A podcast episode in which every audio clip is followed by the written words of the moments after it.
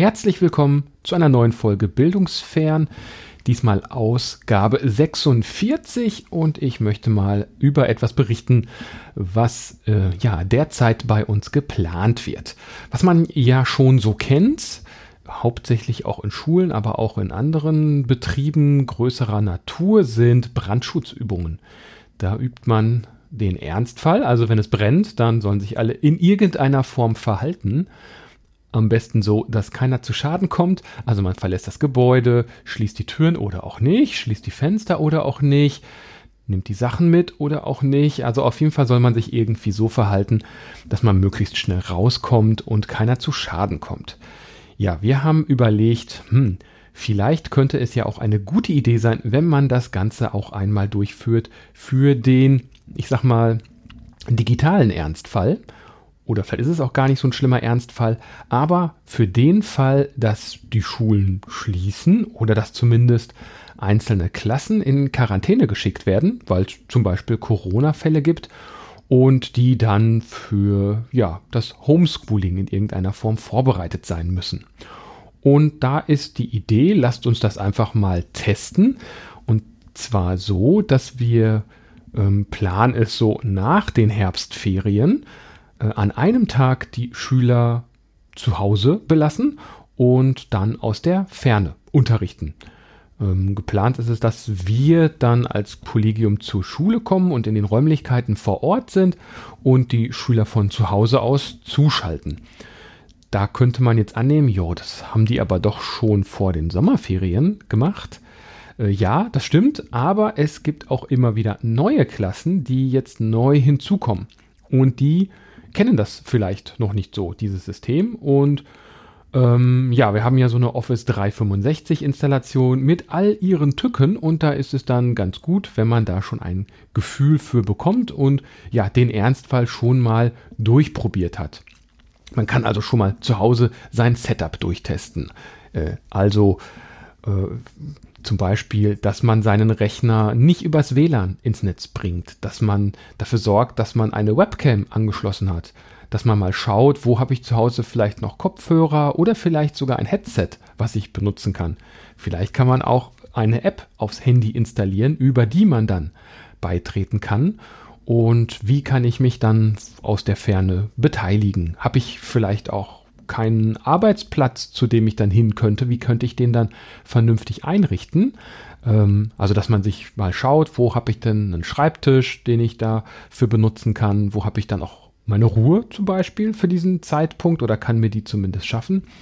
Und das ist die Idee hinter dieser Notfallübung, dass man ja den neuen, in Anführungszeichen, eine Möglichkeit gibt, da mal einen Einblick zu bekommen in ja, den Fall, dass tatsächlich mal eine Klasse in die Quarantäne geschickt werden muss. Wahrscheinlich ist es ja nicht, dass wir wieder eine größere Schließung einer Schule oder mehrerer Schulen haben. Kann auch ähm, passieren. Auch dafür ist das sicherlich eine gute Vorbereitung. Was aber mit größerer Wahrscheinlichkeit eintreten kann, ist, dass es in einer Klasse zum Beispiel einen Infektionsfall gibt und dass dann die ganze Klasse in Quarantäne geschickt werden muss. Vielleicht für eine Woche, vielleicht für 14 Tage. Und ja, damit man diese Zeit auch sinnvoll nutzen kann, ist die Idee, dort eine Notfallübung dann durchzuführen.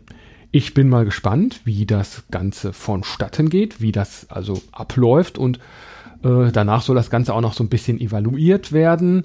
Äh, mit einem Fragebogen ist, glaube ich, angedacht, dass man da die Schüler oder auch die LehrerInnen fragt, wie sie damit umgegangen sind und dass sich daraus dann vielleicht so eine Art äh, Manual oder ähm, ja, so Best Practices herausbilden, worauf man achten sollte und was man dann so an die Hand geben könnte, dass man für den Ernstfall gewappnet ist. Ich finde das aus einem anderen, aus einer anderen äh, Hinsicht auch noch eine gute Idee, nämlich, dass man auch feststellt, ja, IT ist kritische Infrastruktur. Es ist nicht nur gut, wenn man eine Brandschutzübung macht mit der Feuerwehr, sondern es ist auch eine gute Idee, einfach mal zu üben, was passiert, wenn digitale Infrastruktur ausfällt. Ähm, dafür sollte es ja auch Pläne geben. Also im Falle der Brandschutzübungen kommt die Feuerwehr vorbei und guckt sich das Ganze an und schaut, ob wir das alles richtig gemacht haben. Aber wie sieht's denn jetzt aus mit dem Fall für das Homeschooling, beziehungsweise wenn jetzt digitale Infrastruktur ausfällt? Wenn das WLAN weg ist, wenn der Bagger in der Straße das Kabel durchtrennt hat? Ähm, was gibt es da für Handlungsanweisungen? Von wem könnten wir das jetzt zum Beispiel abnehmen lassen? Das sind so Diskussionen, die sich auf einmal da entwickeln könnten. Und äh, ich bin mal gespannt, ob sich daraus dann noch weiter etwas ergibt. Insbesondere auch, dass man vielleicht erkennt, da ist es auch sinnvoll, externe noch mit hinzuzuziehen, also wie zum Beispiel die Feuerwehr. Wer ist da jetzt in diesem Falle der IT-Dienstleister, der uns da zur Seite stehen könnte? Und dass wir nicht alles immer selber machen müssen. Also mit wir meine ich jetzt die Lehrerinnen und Lehrer, die ja jetzt erstmal nicht per se äh, eine besondere Kompetenz haben, kritische Infrastruktur im IT-Bereich äh, abzudecken. Natürlich versuchen wir das, ich sag mal, den Laden am Laufen zu halten, aber das geht natürlich jetzt nicht so weit, äh, dass wir uns als professionelle ähm, ja, Retter in solchen Situationen ansehen würden. Ich weiß auch gar nicht, ob es das tatsächlich gibt. Also was dann nun wirklich mal ist, wenn eben so ein Knotenpunkt in Frankfurt zum Beispiel mal komplett ausfällt und das Internet einfach mal so komplett runtergefahren wird. Gibt es da Pläne für? Ich habe ja, glaube ich, so ein bisschen äh, ein wenig Zweifel, dass es das gibt. Insbesondere auch, wer da jetzt der Ansprechpartner wäre. Ähm, also so etwas wie das, weiß nicht, das Technische Hilfswerk oder das, das Rote Kreuz, so das kennt man für bestimmte Katastrophenfälle, dass die dann einspringen. Aber wie sieht es mit der IT-Seite auf der anderen Seite aus? Ähm, tja, wenn ihr da Informationen habt, schreibt es mal irgendwo ins Internet, ähm, vorzugsweise unter diesem Beitrag.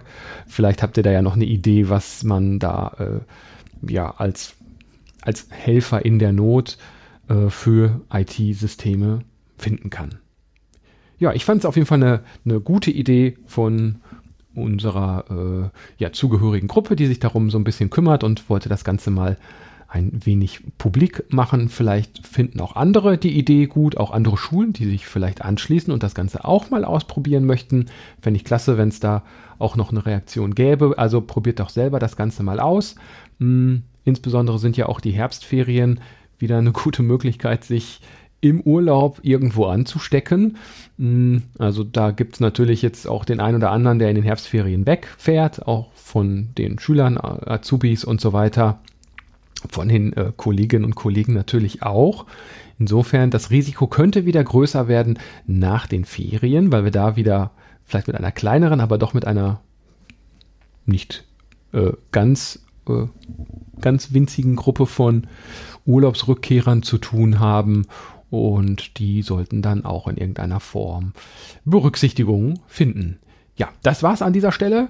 Äh, ich wünsche euch noch einen schönen Resttag, schöne Restwoche, kommt gut durch die Woche, bleibt gesund und symptomfrei und vergesst nicht, wascht euch immer schön die Hände. Bis dahin und tschüss.